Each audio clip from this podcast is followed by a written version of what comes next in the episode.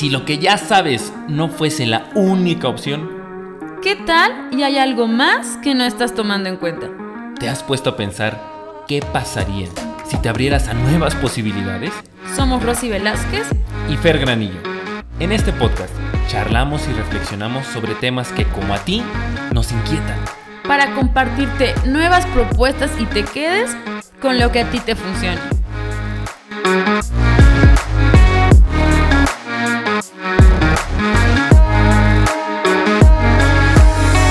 Hola, hola, ¿cómo están? Muy buenas tardes, muy buenas noches, muy buenos días, queridos podcast escuchas. Qué gusto tenerlos en esta en este nuevo episodio. Este episodio es especial. ¿Por qué es especial? Pues porque tenemos a nuestra primera invitada. Pero antes de presentárselas, eh, amiga, ¿cómo estás? Muy buenas tardes, Rosy. Muy bien, amigos, podcast escuchas, muy contenta porque tenemos una invitada de súper lujo, con una gran trayectoria, experiencia y estamos seguros que vamos a compartir muchas cosas interesantes. Ya queremos empezar. Pues bueno, a quien tenemos a nuestro, a nuestro lado, queridos podcast escuchas, es la doctora Guillermina Mejía Soto.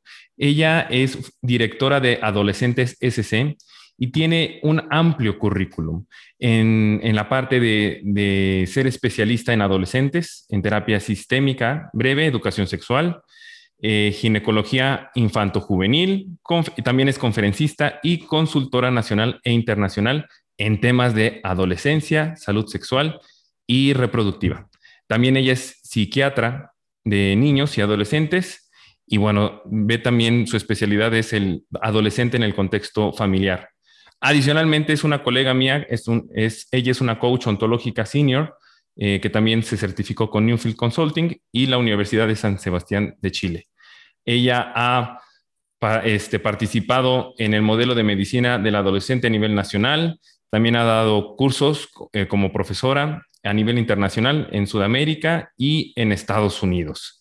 Autora de libros también de, de higiene de la pubertad, eh, de la editorial Ademex y Las 100 respuestas en la adolescencia, eh, de ediciones españolas. En fin, es un gustazo tenerte aquí, Guille. Muchísimas gracias por darnos de tu tiempo y sobre todo darnos la oportunidad de exprimirte todo tu conocimiento. No, al contrario, un gusto enorme y, y yo les digo que ya no tengamos que leer el currículum porque nomás le calculan a uno la edad. Pero de todas maneras, este, muchísimas gracias. Y bueno, sí, ese es mi, mi expertise, la adolescencia, la niñez, la familia y bueno, sobre todo un gusto porque pues somos colegas, colegas de esto que nos apasiona, que es el coaching ontológico. Una nueva mirada para ver también a la familia. Excelente, excelente, Guille. Oye, bueno, porque escuchas, eh, no sé, eh, eh, esta de Rosy y yo tenemos una espinita, una espinita de nos aventamos o no a tener hijos. Y yo creo que es una pregunta que en la actualidad muchos, muchos jóvenes, muchas personas se hacen. ¿Tú qué opinas, Guille? Eh, ¿Opinas lo mismo que nosotros? ¿Es una pregunta nueva o, siempre ha sido o, últimamente se ha puesto de moda el, cuestionar si o no tener hijos?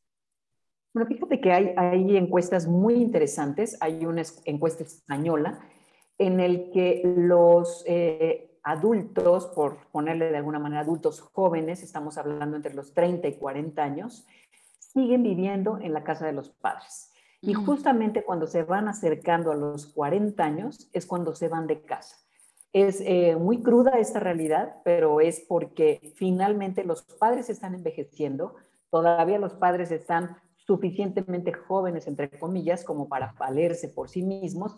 Y entonces estos adultos jóvenes salen ya hasta después de esta etapa, pues porque ya se les acaba, yo diría, el hotel de cinco estrellas y tendrían que de alguna manera empezar a ver esta parte, la posibilidad de, eh, pues de formar o vivir en pareja lejos de esta zona de confort, porque bueno, de alguna manera yo lo veo como una zona de confort. Entonces, yo me voy como dos pasos atrás. Es eh, realmente es eh, casarse, es vivir en pareja, es vivir en concubinato, porque ahora ya lo tenemos legalmente como varias figuras. Entonces, no necesariamente es como lo era, por ejemplo, en mi época, ¿no? En el que tenías que salir de blanco de la casa o virgen hasta el matrimonio o cosas de ese tipo, sino que realmente en el hoy eh, pues las parejas se están conformando de manera diferente. Inclusive también tenemos que ser incluyentes con las parejas eh, homosexuales o con la diversidad sexual, ¿no? Hay parejas que se van a vivir juntos y que toman decisiones de si quieren ser o no eh, papás o mamás o papá y mamá, dependiendo del caso. Entonces, creo que lo que obra mucho ahora es eh, esta parte social que estamos viviendo. Nos vamos a vivir juntos y después viene esta parte de si realmente nos vamos a aventurar a ser papá o mamá. Lo que a mí me toca ver ahora como eh, me parece como diferente es que ahora yo, yo, estoy teniendo papás de adolescentes de 55, de 60, que quiere decir que se animaron a tener hijos pues hasta por ahí de los 40 o esa famosa cifra mágica de los ginecobstetras, ¿no? Que si llegas a los 35 y no has tenido hijos como mujer, bueno, pues ya estás en el envejecimiento pleno.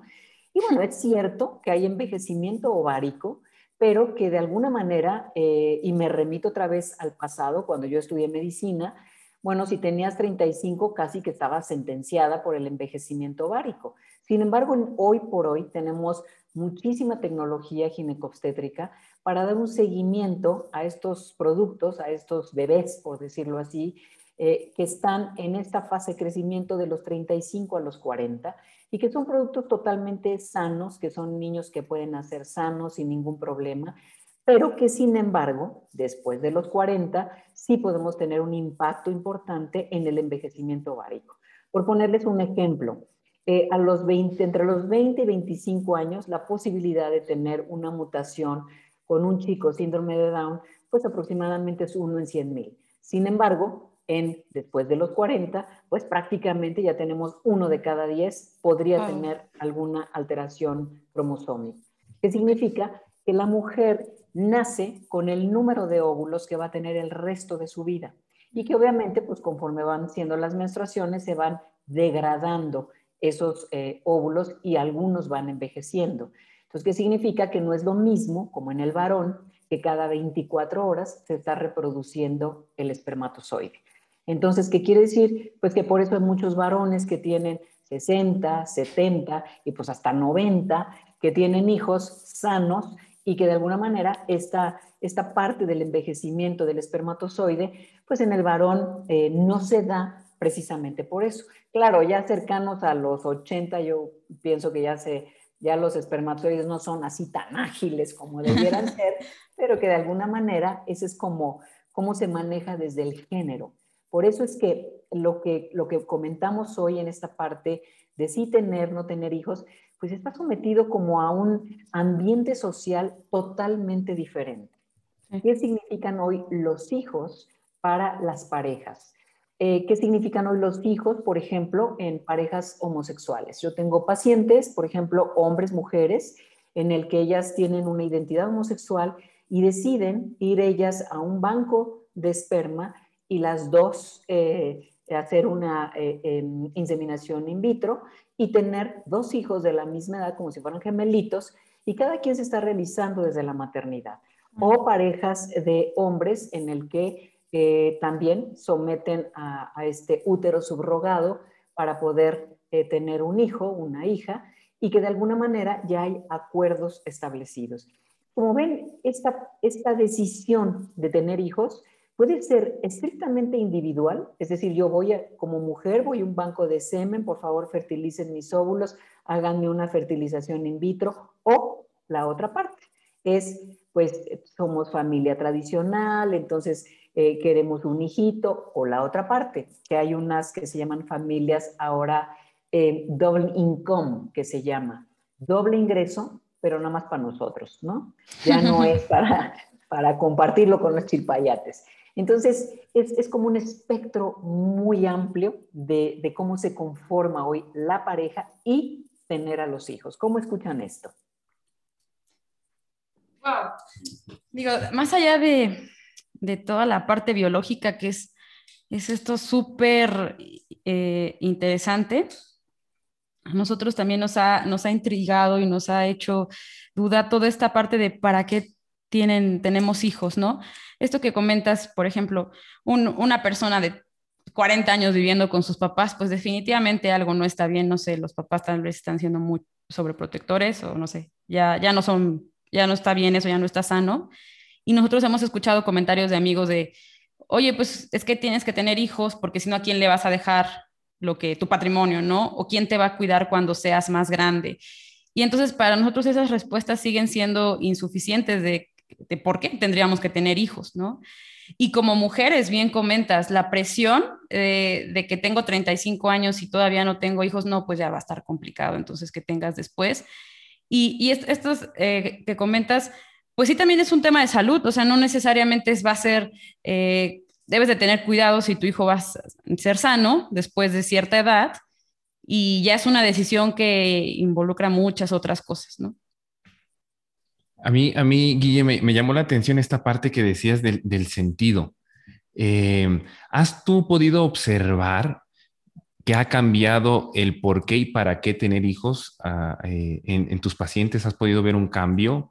De decir, mira, antes tal vez el sentido para tener hijos era este y ahora eh, se ha transformado, se ha mutado o se le ha perdido incluso el mismo sentido el tener hijos? Yo creo que aquí tocas como un tema que a mí me parece como muy lindo, que es el sentido de pertenencia, ¿no?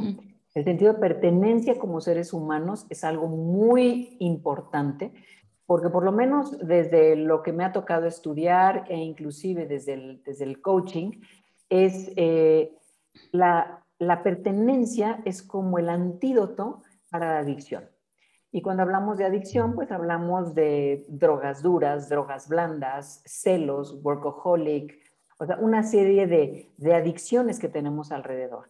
Entonces, cuando los, los hijos llegan, eh, si es que son chicos planeados y demás, eh, de alguna manera yo sigo pensando que como seres humanos crecemos, los que tenemos hijos, crecemos eh, a nivel, pues, crecemos o les voy a poner aquí, o nos forzan a crecer, ¿no? Porque no hay de otra. Es cuando el chiquitín nace y llora toda la noche, entonces me cuestiono qué es lo que estoy haciendo aquí, ¿no? Y bueno, hay gente que tiene los recursos económicos para decir, pues contrato dos nanas y que estén todo el día atendiendo al niño, yo duermo a pierna suelta. Pero aquí viene esta parte de la motivación. ¿Qué me motiva para tener, para tener hijos?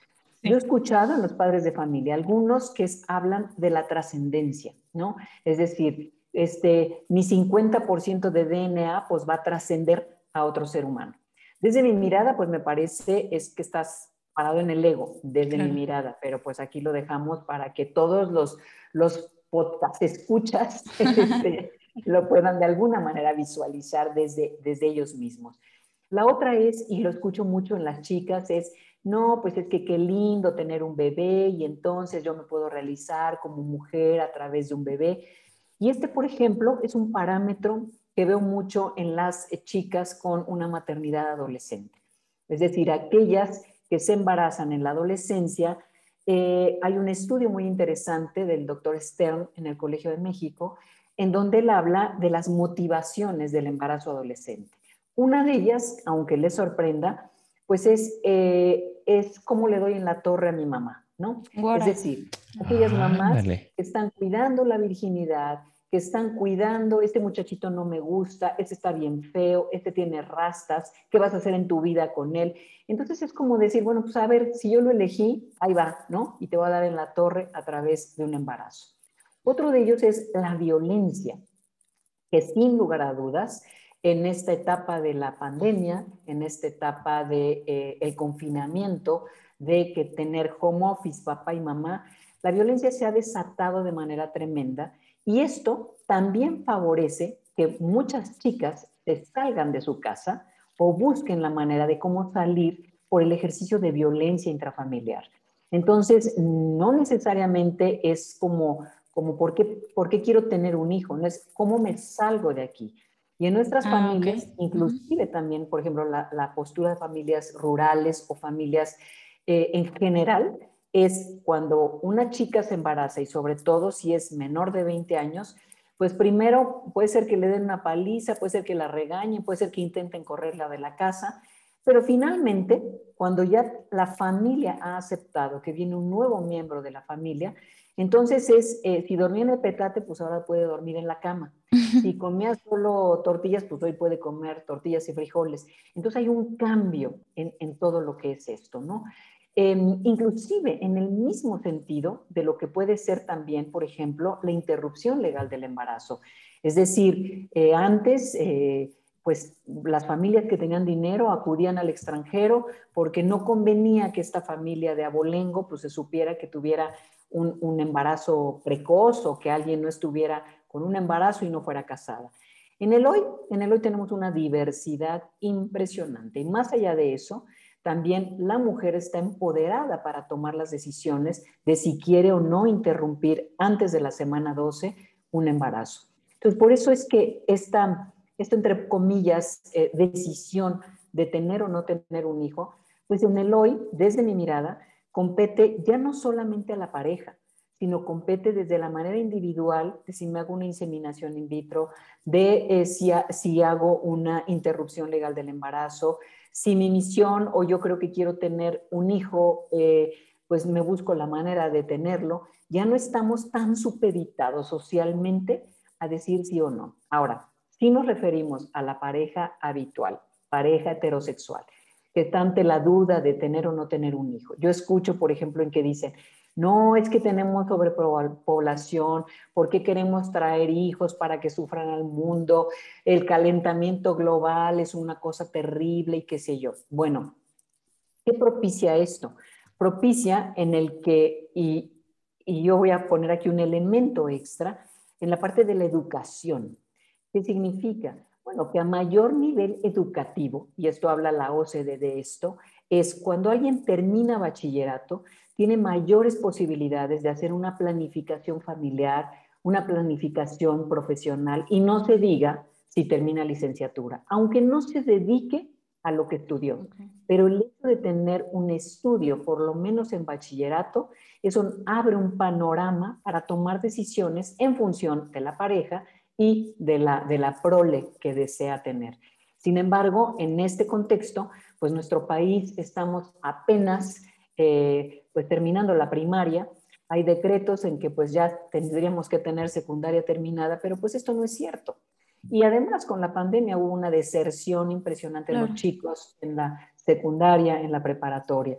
Entonces yo vuelvo a insistir que mucho de esta decisión de tener hijos también depende del nivel educativo, de esta parte de la conciencia y no tanto de si el calentamiento global o si se van a desaparecer ciertos países con el descongelamiento de los de los polos, sino es más como esta conciencia de decir, a ver, si estoy en condiciones de querer ayudar a otro ser humano a crecer, ¿no? Porque finalmente eso es.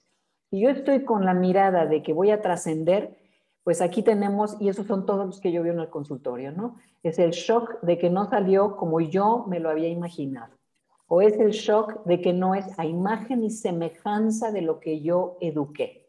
Y más allá de que si de pronto me sale respondón, contestón y me sale con una identidad sexual diferente, ¿no? Entonces, ¿qué es esto? Y vienen las culpas, ¿no? Yo como papá o mamá, ¿qué eduqué? Y no se dan cuenta que son seres humanos independientes, autónomos, que sí son mis hijos, pero no necesariamente van a, a discernir en función de lo que yo creo que es lo que mejor pueden hacer.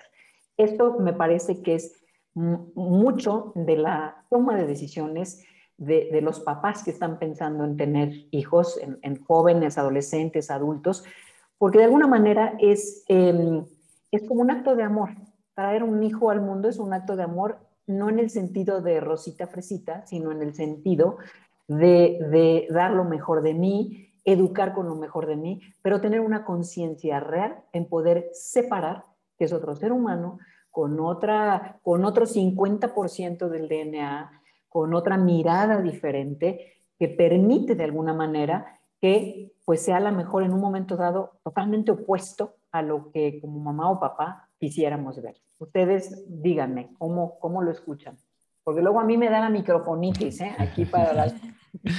Oye, a mí me, me, me encantó esta parte del, de...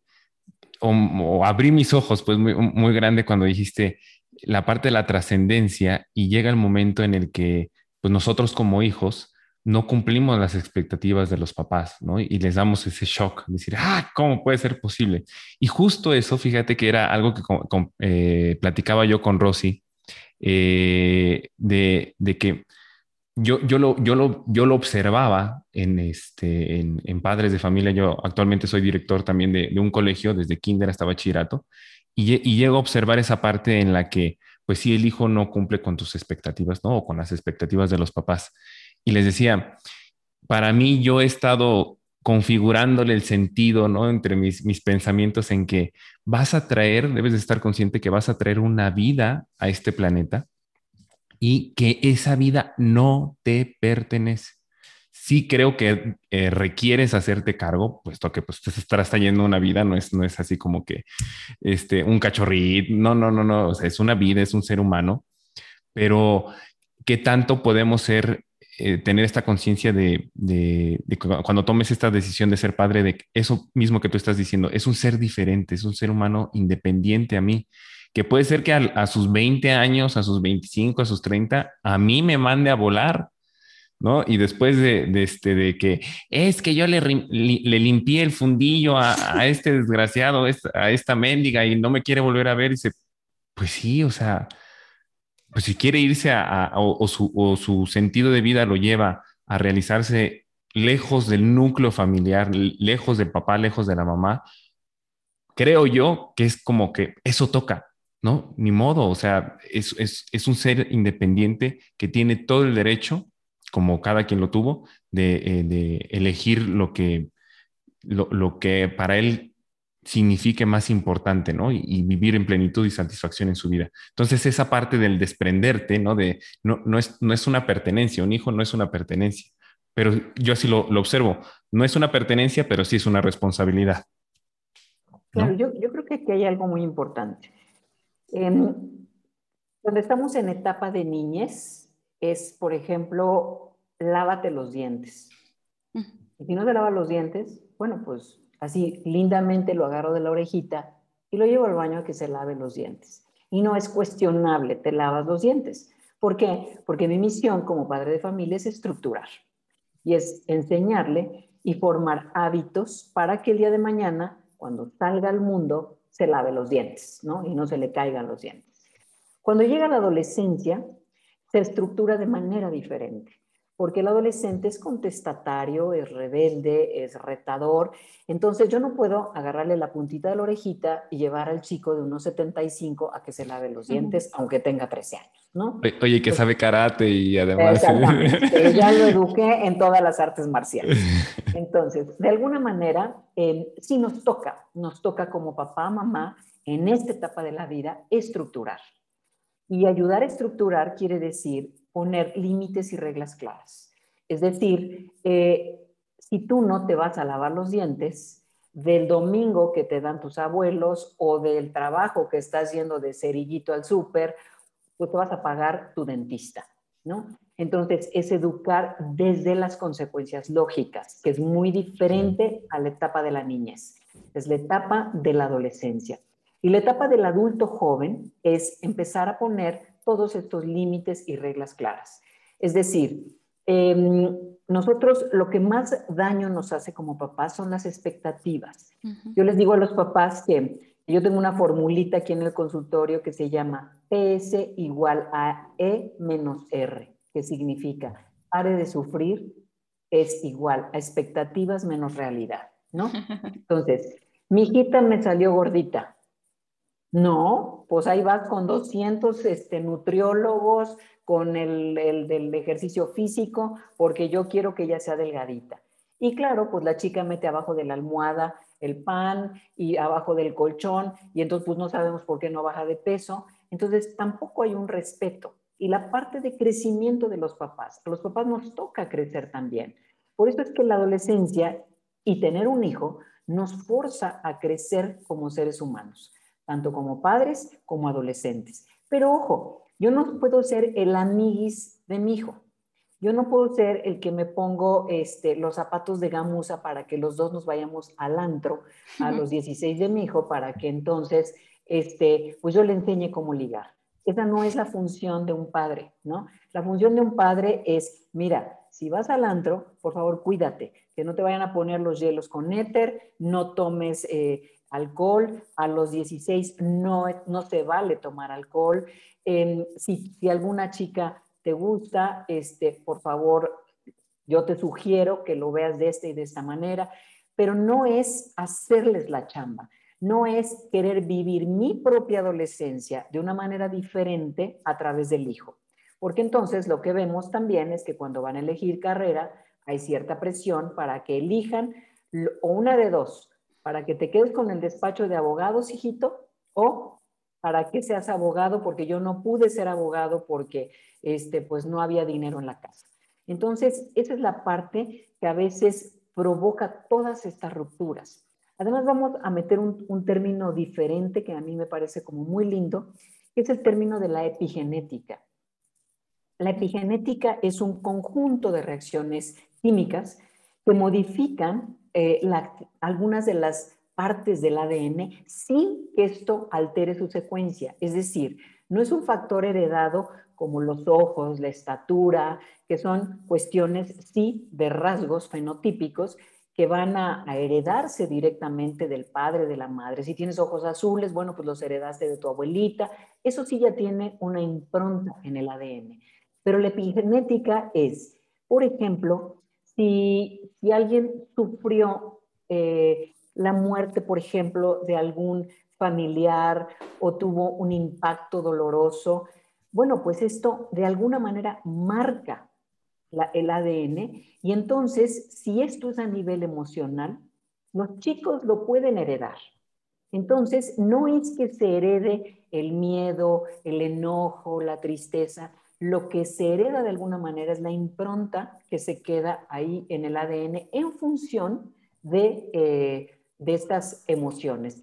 Y es lo que de alguna manera, Fer, en el coaching nos enseñan como los patrones, ¿no? Estos patrones repetitivos que de alguna manera no nos damos cuenta que los estamos, entre comillas, heredando y que entonces resulta que pues yo tuve una pareja que se parece muchísimo a mi papá y que luego me divorcié y dijo, no, pues ahora me voy a conseguir otra pareja totalmente diferente y pues resulta que es exactamente lo mismo, ¿no? Entonces, por ahí hay inclusive un meme que, que mandan por ahí que dice, cuando vayas a elegir otra pareja, después de haber ya tenido alguna mala experiencia, pues yo te diría que hasta la hagas autopsia, porque en una de esas te vas a encontrar al mismo, ¿no? Entonces, entonces, todo esto de alguna forma son patrones heredados que a veces pues no estamos muy conscientes de ellos. Entonces, ¿qué hay que hacer? Pues nada, vivir el ahora, estar en el hoy. ¿Cómo educo hoy a este chiquitín? ¿Cómo educo hoy a este adolescente? ¿Qué mejores consejos puedo darle o no a un hijo en etapa de elección de carrera? Pero haciendo consciente esta parte de primero empiezo conmigo, ¿no? Y yo como padre, madre, familia, no reconozco que tengo esa frustración de no haber sido bailarina, bueno, pues eh, lo más probable es que cuando mi hijita empiece a crecer la meta al ballet, ¿no? Porque es que yo siempre quise ser bailarina y hoy tengo los recursos y vas a ser bailarina, ¿no? Yo tengo por ahí un par de casos que, que me parecen como muy ilustrativos, en el que hay una, una abuela en el que eh, insiste en que probablemente su nieta tenga una posible identidad homosexual, ¿no? Entonces, como motivo de consulta es, bueno, pues yo quiero saber a ver qué está pasando. Estamos hablando de quizás 12 años. Hacer esta parte de interrogatorio y demás es, em, resulta que la mamá de esta abuela, de la revolución, eh, pues era de estas adelitas que iban ahí al lado de su marido y pues le matan al marido, ¿no? Entonces, bueno, pues no tiene más remedio ella que establecerse en algún lugar y, y ella eh, la, mamá de la abuela, dice que apenas empezaba la universidad para las mujeres y que le dice, pues mira hija, yo veo que la vida de las mujeres es muy complicada, entonces pues tú mejor entra a estudiar la universidad, ¿no? Entonces, primera mujer en una carrera de solo hombres y además guapetona, bueno, pues por supuesto que era segregada, ¿no? Por género, por carrera y por este, que además estaba guapetona, ¿no? Entonces, eh, sin embargo, ella pues dice, bueno, si yo tengo carrera, puedo salir adelante mucho más fácilmente. Y pues no, porque resulta que llega a las empresas y además es profesionista, mujer y guapetona. Entonces, pues no cabe en las empresas, ¿no? Porque además estudió una carrera como para, como las, como las de hombres en su época, ¿no? Entonces ella que dice, bueno, pues ella tuvo una sola hija, eh, el marido se le infarta y nada más tiene una sola hija. Entonces, bueno, pues la hija dice, este, no, mijita, pues tú tienes que estudiar una carrera, estudiar una carrera, y vemos cómo, cómo se va gestando ya la herencia, ¿no? Y por X, Y y Z, esta hija, pues es una hija exitosísima y el marido no es tan exitoso y el marido se siente como muy mal y deprimido y pues el marido se va. Y entonces ahora tenemos a la nieta que es una única hija mujer. Entonces, inconscientemente en esta parte del patrón y de las herencias emocionales y de la epigenética, pues ¿qué pasa? que la abuela casi, casi está suplicando que su hija tenga una herencia homosexual. ¿Por qué? Pues porque de esa manera no se le va a morir el hombre, porque característicamente estamos teniendo desde la bisabuela que, que los varones de esa familia se mueren. Entonces, y hacemos consciente esto desde el coaching, desde que la persona se dé cuenta del patrón que está repitiendo, se puede sanar esta parte de la historia sin tener que estar buscando como pretextos, entre comillas, porque bueno, pues yo cuando le preguntaba a la chica, ¿y te gustan las chicas? Bueno, pues a mí siempre me anda diciendo la abuela, mira qué hermosa mujer aquella, mira qué hermosa mujer aquella otra, ¿no? Entonces, de alguna manera, bueno, pues todos, yo también aprecio las mujeres guapísimas y creo que los varones aprecian a los varones guapísimos sin tener una identidad homosexual. Oh, Oye, Guille, es que esto es súper importante porque también resalta cómo como papás pues deben recibir esta, este desarrollo, este estudio de conocerse a sí mismos, de ser conscientes, como bien mencionas, de los patrones, de las emociones, de todo lo que venimos arrastrando. Eh, me gusta, mi mamá me dice, hay creencias que no son tuyas, ¿no? Pero que tan, tan se han heredado que cuando tú llegas a un punto, sigues actuando y sigues repitiendo patrones y no sabes ni por qué. Entonces, eh, digo, puede ser a través del coaching o eh, psicología, como se prefiera, pero que sí haya esta, esta conciencia de ir hacia ese estudio primero de nosotros, como bien mencionas, y ya luego de pensar en si voy a tener un hijo, pues qué cosas debo saber y anticiparme de mí, de mi familia, de mi árbol genealógico, porque todo eso va a impactar este todo, ¿no? O sea, va a impactar lo que lo que estoy transmitiendo a mis hijos, cómo les estoy educando. Y lo que habla sobre la epigenética se me hace súper fuerte porque yo no sabía que también se podía heredar de esa forma, por ejemplo, una, una pérdida, ¿no? Una emoción, o sea, todo eso al final va a impactar en cómo educo en un, hijo. Y si yo no estoy consciente de todo eso que ya había en el árbol, pues tampoco voy a poder eh, guiar a, un hijo, ¿no? Entonces, se, me hace, se me hace bastante interesante. Entonces, Guille, por ejemplo, si nosotros ya detectamos, ya, ya vimos que se heredó, se está heredando alguna emoción, nosotros una vez que la identificamos, ¿Cómo es el trabajo? Hemos escuchado mucho de que puedes sanar generaciones para arriba y generaciones para abajo. No sé qué, eh, si tú coincidas con esa idea. Y ya que, ya que estoy en este proceso, sí puedo modificar una, una herencia, ya que ya lo tengo, ¿cómo pudiera yo modificar una herencia emocional o un patrón? Sí, claro. Por supuesto que, que se puede. Y, y no solamente como tú comentas, el coaching.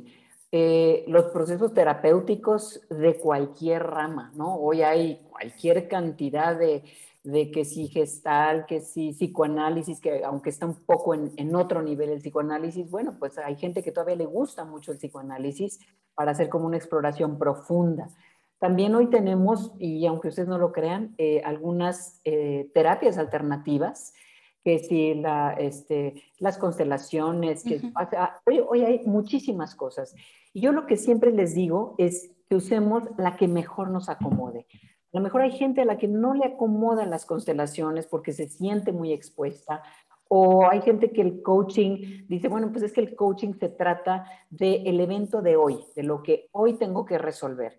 Y hay gente que le gusta hurgar en su pasado, ¿no? Y es que mi abuelita y entonces yo, bueno, que te acomode la técnica que uno, que uno quiera o que uno cree que necesite para poder trabajar esto. Y sin duda, mi, mi, mi parte más importante en esto es, lo que yo miro en consulta es, una vez haciendo conciencia de dónde está el patrón, puedo intervenir el patrón. De otra manera, eh, hay también eh, eh, Carl Jung y muchos autores hablan de la sombra. La sombra es esta parte de lo que yo no miro, ¿no? de lo que de alguna manera, no sé por qué volví a escoger otra pareja igual, no sé por qué volví a tener un tipo de jefe igualito que me tocó como el anterior, o los jefes contraste, o las parejas contraste, que son exactamente lo mismo, porque acuérdense que los extremos en la campana de Gauss es lo mismo. Entonces acá me tocó el jefe súper bueno y pues no, la verdad es que me parecía como que ni, ni, ni la hacía.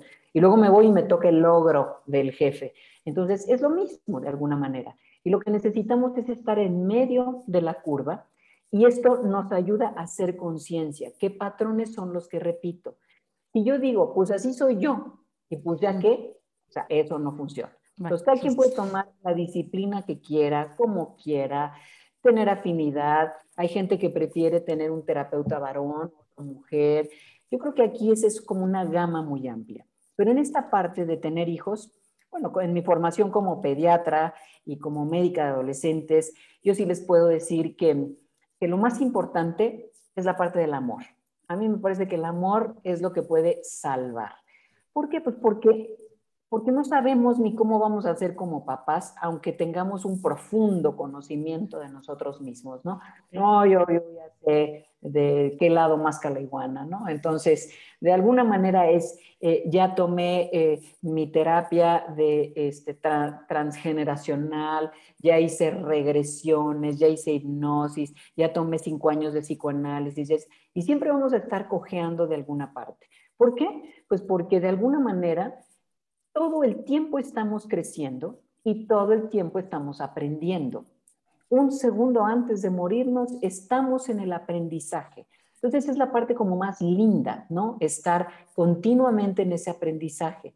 Y con un hijo y con dos hijos, pues ya con tres, ya son tres aprendizajes totalmente diferentes, porque son tres seres humanos totalmente diferentes. Entonces, prepararse para ser papá, mamá, en función de la expectativa que yo me imagino tener como papá y mamá respecto a un hijo. Y pues el hijo me sale chillón, o el hijo me sale este, que ya es adolescente y se robó las joyas de la casa de la abuelita, y entonces yo digo, no inventes, pero si yo eduqué a este muchacho, ¿cómo es que me salió ladrón? ¿No? O eh, cómo es posible que que soy la responsable de que mi hija sea ahora este, eh, homosexual. O soy el responsable de que mi hijo sea dealer y venda droga. Y no, porque entonces tenemos papás culpabilizados, papás que no ejercen la autoridad y por ahí no va. Sí, necesito tener un crecimiento personal, pero también necesito soltar, es decir, hasta dónde me toca estructurar un niño que es totalmente un adolescente y que es totalmente diferente a un adulto joven. Entonces, yo sí les diría, creo que el amor es la emoción que nos permite y que de hecho el amor sirve para crecer. El amor no sirve para darnos besitos y abrazos y qué lindos y qué amorosos, sino nos sirve para ayudar a alguien más a crecer y sobre todo que esa otra persona o ese otro hijo o ese jefe también me ayude a crecer. Entonces el amor es crecimiento y de ahí es la base para que se animen pues, a tener hijos. Oye, eh, ahorita escuchan, escuchándolas y escuchándote, está, eh, me, viene a la mente como una frase. La verdadera herencia no es la cheyena, pa, ¿no? No, no, no, es, no es eso, no, no, es la parte de los bienes y propiedades y el, inclusive el negocio, si tú gustas. La verdadera herencia sería entonces eh, esa herencia emocional de la que usted, tú estabas hablando y estaban ahorita charlando tú y, y Rosy, ¿no? Decir, Santo Cristo. Bueno, yo sí lo pensé y dije, Santo, o sea, ¿qué tanto, qué tantos temas yo creo que nos toca a cada uno de nosotros tenemos por esta parte de la genética o de nuestro, árbol genealógico que no, no se han resuelto? que, ah, tal vez no sean al día de hoy óptimos esos patrones y que tienen que cambiar, ¿no? Que tengo que hacer consciente en mí para que al menos la vida de, de mi hijo o de mi hija pues no salga con esos golpes, ¿no? Ya cometa otros errores, genere otros patrones, este, pero que sea algo distinto. Y me gusta mucho esto del aprendizaje, captar este aprendizaje para que entonces la siguiente generación pues tenga, tenga una herencia emocional eh, más satisfactoria, más, más poderosa, que le abra más posibilidades, más plena, ¿no? Más, más tranquila, ¿no? Que, que, le, que nos permita eh, crear nuevos caminos. Así lo entiendo yo, ¿no? Ser como un poquito, no sé si te hace clic, la oveja negra. No, la oveja negra de romper, en primera, para romper todos estos patrones, para, para hacer un cambio, como tú bien dices, se tiene que hacer conciencia, porque si no se hace conciencia, pues uno vamos caminando por la vida sin, sin, sin, sin, más, ¿no? Creo que eh, la conciencia nos permite ser protagonistas dentro de nuestra propia vida y, al momento de tener niños, pues tal vez inclusive enseñarles eso, ¿no? A ser los propios protagonistas de sus propias vidas. Claro, pero yo creo que algo aquí hay algo muy importante, porque aquí se complica el asunto. ¿En, en qué sentido?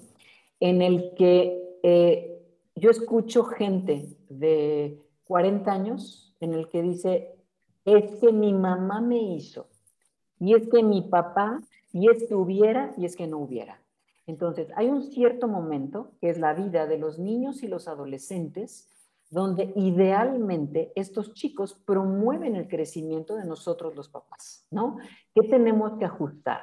¿Por qué me da tanta rabia que ande con los calzones visibles y el pantalón en la cadera? ¿Por qué? ¿Por qué no lo puedo ver como una moda? que me confronta como adulto, en lugar de decir, y no sales de la casa hasta que no te pongas un cinturón como tu abuelito, porque él decía que la masculinidad era un, un cinturón bien abrochado y el pantalón a la cintura.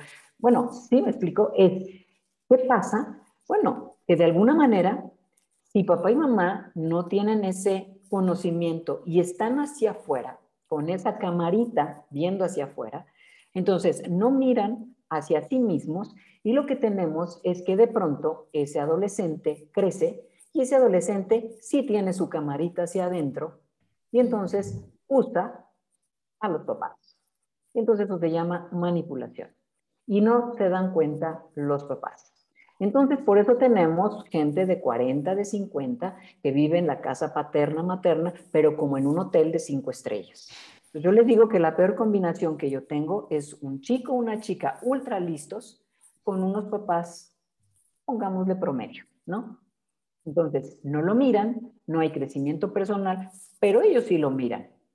Entonces, eh, oye hijo, ¿y cuándo vas a trabajar? No, es que no encuentro ninguna chamba porque es que nadie evalúa que yo nací para ser director de empresa.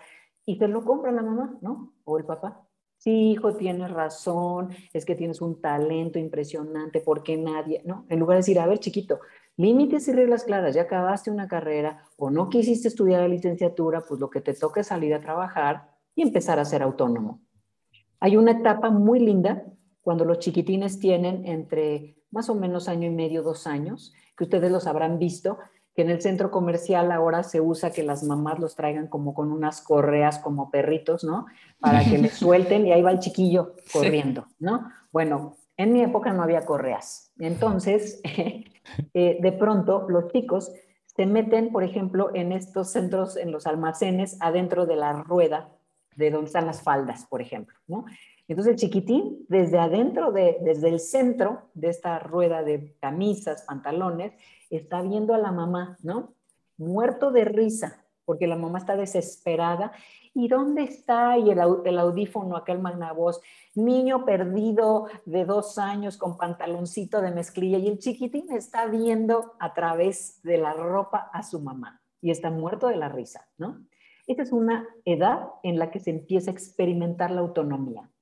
Puedo soltarme de mi mamá y puedo verla desde lejos, pero puedo sentir la presencia.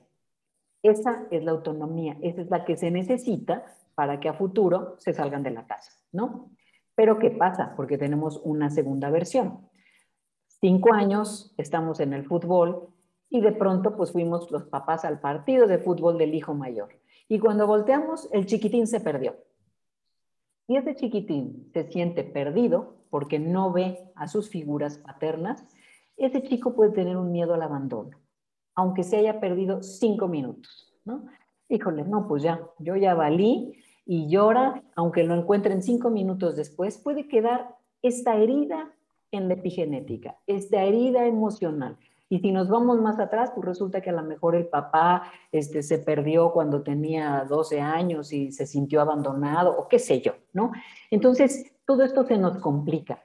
Por eso es que esta parte en la que, en la que ustedes comentaban, bueno, hay que estar muy preparados para tener un hijo. No, lo único que hay que estar es con ganas de tenerlo, de la manera que cada quien quiera tenerlo, si es por útero subrogado o por, o por este, una relación sexual coital o por el Espíritu Santo, quién sabe si hace otro milagro, nunca sabe. O, la semillita o la abejita. no, pero aquí sí, así, aquí no hay que decir, Fer, que la semillita no, no, no es, porque si no van a decir, uy, esto es que les pasa, ¿no? Entonces, de alguna manera eh, es, es, es mucho más complejo esta parte de la estructura familiar. Y por eso insisto, desde el amor, desde la aceptación, desde el reconocimiento, Creo que se puede lograr mucho más para tener hijos sanos que reconozcan su autonomía, su independencia y que construyan su vida futuro a su estilo y a su forma y no como papás que nos sintamos que tienen que estar con nosotros hasta los 45, eh, hasta que yo como papá o mamá me muera, ¿no? Porque eso es injusto tanto para los adultos mayores como para los hijos eh, adolescentes o adultos.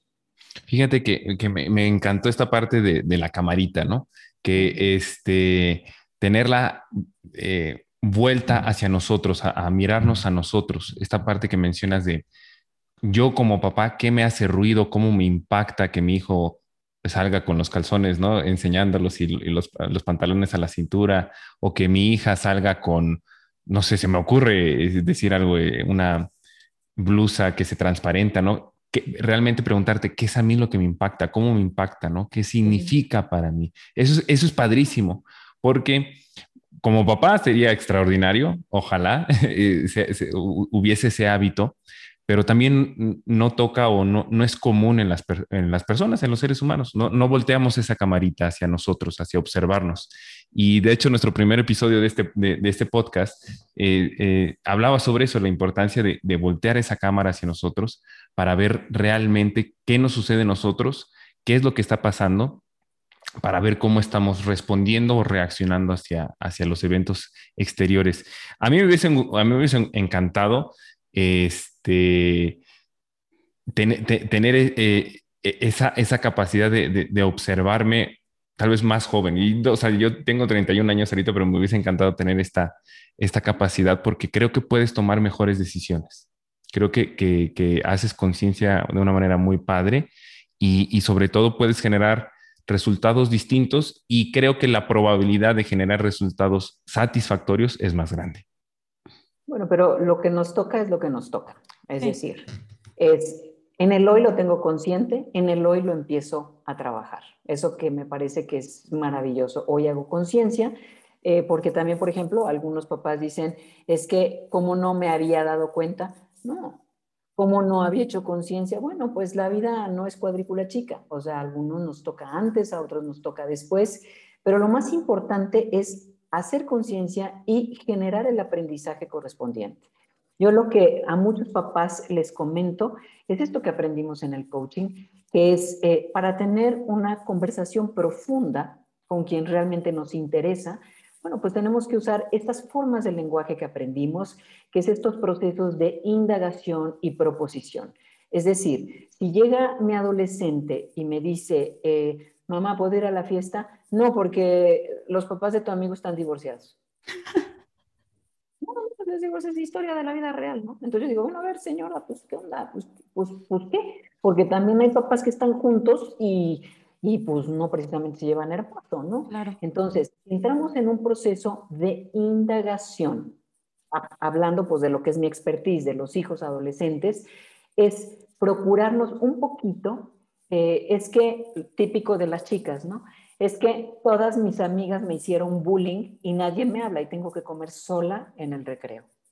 En lugar de decir, déjalas, son unas mugrosas, no te valoran, es que tú estás más linda, es que eres muy guapa, es que nosotros tenemos muchos recursos, porque esto se da, ¿no? En lugar de eso, como mamá, ¿qué tengo o qué tendría o qué sugerimos para que no hablemos del deber ser? Es tú qué sientes, cómo te sientes, por qué crees que te hicieron bullying, qué fue lo que sucedió, ¿no? Y después de eso, escuchar y para escuchar hay que poner los dos pies en el piso, ponerme en los zapatos de la otra persona, generar la empatía y entonces cuando me conteste, yo hago mi proposición, ¿no? Bueno, yo creo que no tendrías que tomártelo tan en serio, ¿por qué no? A la que lidera el grupo, le preguntas, ¿por qué, ¿por qué pasó esto? ¿Qué fue lo que vieron? Pero no, no de, los papás pues queremos ser los protectores de nuestros pichones y entonces mm, resulta que quizás hacemos un poco más daño que lo que realmente estamos queriendo generar, que es la seguridad en nuestros hijos.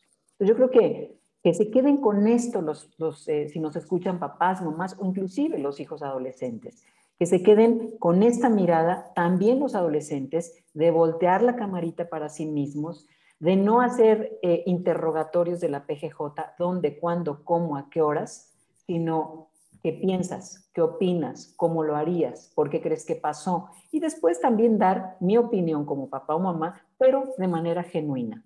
No puedo decir, hija, te ves hermosa con esos pantalones eh, verde perico. Y por dentro estoy pensando, qué horror, ahora que salga, todo mundo la va a criticar. O sea, no, no tenemos que ser mentirosos los papás.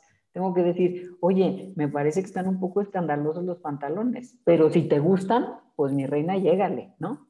Esa es parte de lo que inclusive ser como honestos con nosotros mismos, no, no querer ser pues los lindos del cuento todo el tiempo, todas las veces y de todas maneras. Perfecto, Guille. Eh, oye, eh, en este tema de que pues nosotros vamos creciendo y también de esa forma también se va educando diferente a los, a los hijos, como decía Fer, hubiera querido tener más conciencia antes, no se tenía en ese momento y así les pasa a los papás que a veces educan diferente, incluso a los hermanos. Es algo que me, surge mucha duda. ¿Qué pasa eh, cuando tenemos un hermano y un hermano totalmente distinto a nosotros, aun cuando hayamos recibido los dos la misma educación? ¿Es porque el tiempo en el que nos educaron nuestros papás o es por, eh, hablando de estas herencias emocionales, pues cada quien, aparentemente tenemos la misma herencia, ¿no? Entonces, eh, ¿cómo podemos ser tan diferentes los hermanos? ¿Ahí qué influye? Eh, yo le llamo a eso los hermanos contraste. Ok. Cada uno de los, de los seres humanos queremos ser únicos e irrepetibles. Entonces, cuando hay dos hermanos contrastes, el guapo guapo, pues el otro se va a poner lo más feo que pueda aunque sea guapo. Este tiene una novia hermosísima, pues este va a agarrar la más horrible de toda la prepa. Acaba de estudiar este, ingeniería, yo no acabo la prepa. Entonces, estos son hermanos contrastes que se va a lo largo de la vida. El origen de los hermanos contraste está en los padres de familia. Ahí está el origen. Fíjate tu hermana cómo sacó 10 en todo. Fíjate, mira cómo tu hermana es este, morenita y no le da vergüenza. Así, así tengo papás, ¿eh? Así que, de alguna manera, eh, tiene que ver en cómo se llevan los papás y la manera de mm, mostrar como esta parte de no me gusta tanto lo de mi marido o lo de mi esposa, lo reflejo hacia los hijos y se generan los hijos contraste. Así que, este, pues eso es de la pareja. Es súper interesante esto de, cómo, cómo generan esos, esos, esos contrastes súper super padres. Yo soy hijo único y siempre agradeceré que seré hijo único, particularmente. Aquí mis ojos tiene, tiene, una, tiene una hermana y, este, y, sí. son totalmente diferentes, ¿no? Este, Guille. Pero Fer, luego vamos a hacer un programa de los hijos únicos. Hagámoslo, perfecto. A, se me hace que basta nada más, Rocío. porque Fernando no estás listo para esta conversación, ¿no? Guille, estamos llegando al final del programa y, te agradecemos mucho el que hayas eh, podido darnos de tu tiempo, de tu, experiencia. Este, antes de, irnos, porque escuchas, nosotros los invitamos encarecidamente, así con mucha energía, a que vayan a buscar el canal de YouTube de, Guille. Así lo pueden buscar en YouTube, se llama Doctora Guille. Este, ahí pueden encontrar toda la información, muchísimos, muchísimos y muchísimo material y contenido de valor para entender y comprender más a, nuestros hijos, también comprendernos a nosotros como, como padres, eh, consejos de cómo manejar ciertas, ciertos, ciertos temas. En fin, es, es un portal, me permites decir, decirlo eh, así, Guille, hecho para los padres, hecho también para los adolescentes, con el objetivo de que puedan generar relaciones más satisfactorias. ¿Es así? Totalmente, totalmente. E incluye también parte, un poco la parte de la salud física, la salud emocional y la familia. Excelente. Repito, así, entren a YouTube ahorita y busquen doctora Guille. Así es el canal de, YouTube. Vamos a poner eh, el enlace en, nuestras redes sociales para que puedan accesar a ese canal y pues también sigan eh, en YouTube a Guille. Guille, de nuevo, muchísimas gracias. Nos has dejado, bueno, a mí me encantó. Este, no digo, no te digo que ya me dieron ganas de tener hijos, pero sí, sí, la parte de, de reafirmar, al menos para mí, qué tan importante es mi trabajo personal, mi desarrollo humano para poder ser una mejor versión y si tomo la decisión de tener hijos, pues ofrecerles una versión pues bastante padre de, de, un Fernando, ¿no? ¿Tú, tú qué, qué, te llevas, amiga, de, Guille? En, mi caso fue como, pues no siempre, no vamos a estar preparados al 100, ¿no? Nunca vamos a tener todo y siempre va a haber algo que en el camino vamos a ir aprendiendo. Entonces, eh, me cambia esa creencia que yo, no creencia, o sea, como eso que yo había determinado, de que hasta que no esté preparada psicológicamente y me conozca bien y ya tenga todo, ya voy a poder ser no, pues mm, se van a enfrentar, a, me voy a enfrentar a muchos desafíos cuando ya tenga, si es que decido tener hijos. Entonces, eh, me gusta la parte en la que tú dices, pues el amor es, eh, a partir del amor, de la empatía, el, amor es el que me va a ayudar a crecer. Conecto mucho con esa palabra. Entonces, eh, además de que recurra, por supuesto, a, expertos y todo, si hay alguna situación que se sale de mis manos, pero que siempre sea a través de, de, esa, de esas ganas de que crezcamos juntos como papá, como hijo, pues yo creo que a partir de ahí es donde se va a poder desarrollar todo. Entonces yo me quedo con eso, cambié mucho. Nos quedamos con muchas preguntas que ojalá pronto volvamos a, platicar. Eh, gracias, y tu experiencia es fabulosa y pues aporta muchísimo todo tu conocimiento a todo esto, le enriquece y eh, nuestros podcast escuchas van a estar muy contentos. Gracias. Haremos ese, ese episodio de hijos, hijos únicos nada más contigo y con Rosy para que, este, sí, para que hablemos mal de Fer. Si, si, después del episodio yo necesito este, una sesión de coaching o, o terapia, acudo contigo. yo les agradezco, al contrario, y además bueno, y en su momento anímense porque van a salir hijos muy bonitos. ¿eh? no, pero no. bueno, gracias, muchas gracias, Guille. cada quien por su lado. Cada quien por su lado. Ya, ves, es que a ella no le gustan los morenos. No, no, no. reitero, porque escuchas en YouTube, doctora Guille, encuentran, es, es, es un canal que les va a dejar mucho. Reiteramos que nos sigan en nuestras redes sociales, búsquenos en Facebook e en Instagram como eh, no lo había pensado, punto podcast, así nos encuentran y pues eh, una excelente eh, invitada y pues muchísimas gracias a todos por su escucha y nos vemos en el siguiente episodio. Chao.